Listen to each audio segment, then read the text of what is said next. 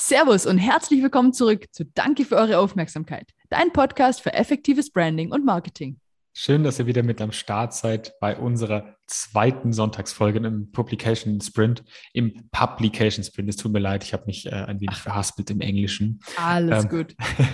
wir, wir, stecken schon mittendrin in unserem Social Media Marketing Beginners Guide. Und bevor wir heute ein bisschen tiefer abtauchen und uns die ersten konkreten Strategien aus der Praxis anschauen, ähm, würde ich den Spiel mal umdrehen. Ich habe ich hab jetzt gerade den Ball bei mir. Danny, äh, mach doch ah. mal den, den Rückblick. oh, okay, wow, von ganz von Anfang. Ähm, ja gut, nee, klar, warum nicht? Ähm, ich habe dich ja schon öfter mal ins kalte Wasser geschubst hier. Also wir haben angefangen, glaube ich, mit dem, mit dem Warum, ne? sind die Agenda so ein bisschen, bisschen durchgegangen hatten hier die schöne Metaebene mit warum nicht.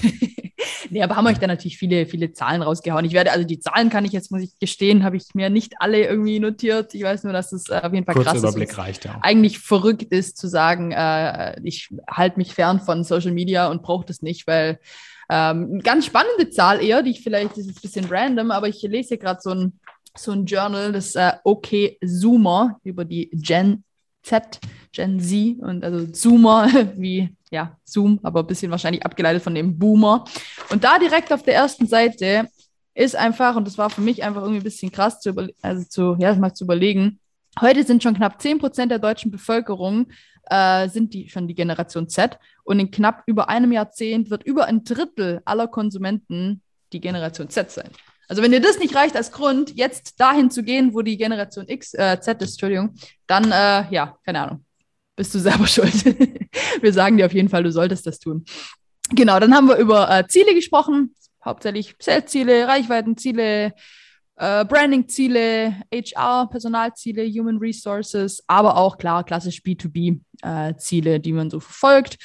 Und in der letzten Folge haben wir eigentlich so ein bisschen über die zwei Wege gesprochen, ne? dass man sich entweder als Marke positionieren kann oder als Experte oder eben bestenfalls mal als Experte anfangen, bis man sich ein Following aufgebaut hat, zur Marke geworden ist und dann kann man über eine Mischung hinzu, hoffentlich bist du irgendwann, irgendwann die Marke ja, puh, ich hoffe, das habe ich einigermaßen gut hinbekommen. Aber ja, vielleicht ist es jetzt auch eine, eine gute Überleitung, weil, ja, wie gesagt, in, der letzten Folge haben wir dann darüber gesprochen, äh, dass es wichtig ist, den richtigen Zeitpunkt zu finden für diese gute Mischung, damit der Content nicht so eintönig wird.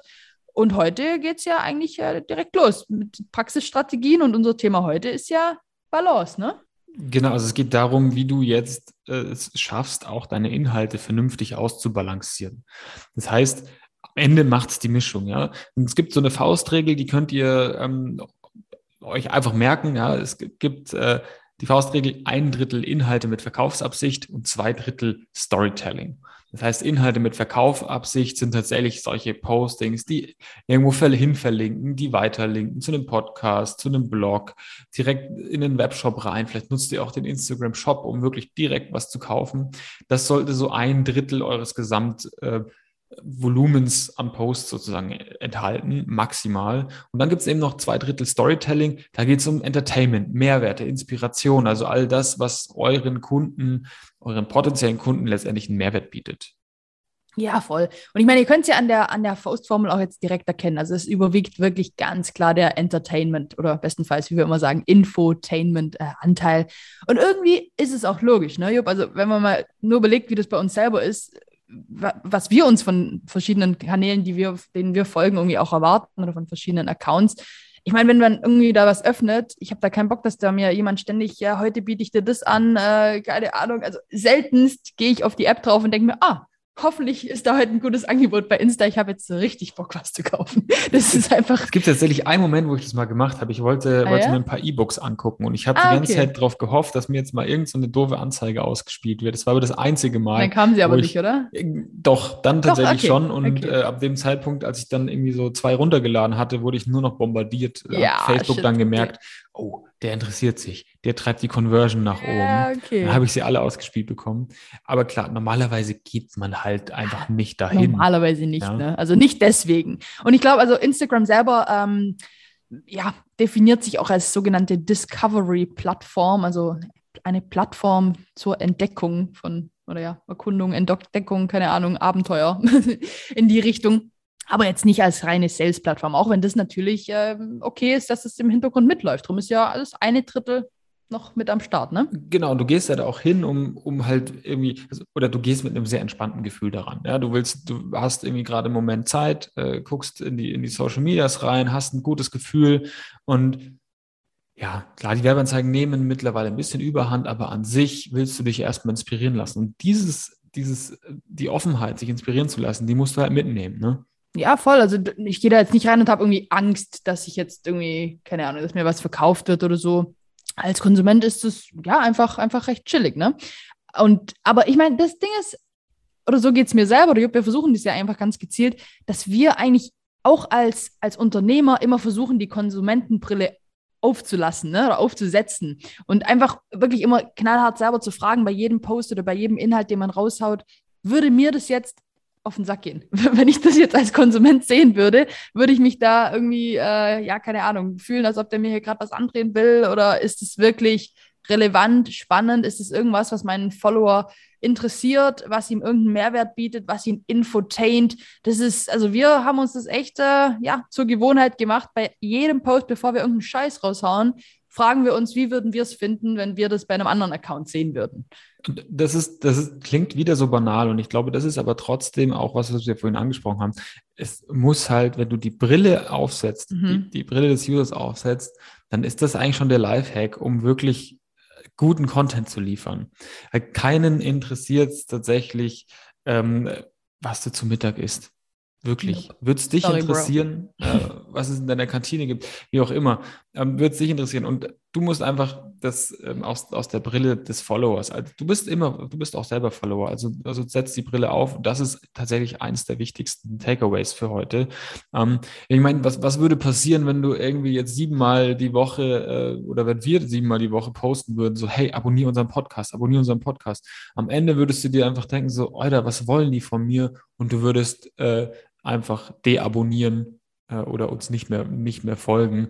Ähm, da würde sich unsere Followerzahl einfach ganz schnell halbieren. Ja, voll, völlig zu Recht. Ich glaube, ich würde uns dann auch entfolgen. Ich würde, ich würde uns dann selber nerven, sozusagen. Und ich meine, ja, genau darum machen wir sowas ja auch nicht. Also ihr wisst genau, ihr könnt äh, unseren Podcast abonnieren und bitte tut das. Ihr, ihr, wisst genau, ihr könnt uns für Vorträge und Workshops und alles hier buchen. Ihr wisst genau, ihr müsst unseren Guide kaufen, weil es der geilste überhaupt ist. Aber wir versuchen euch das nicht allzu oft zu sagen.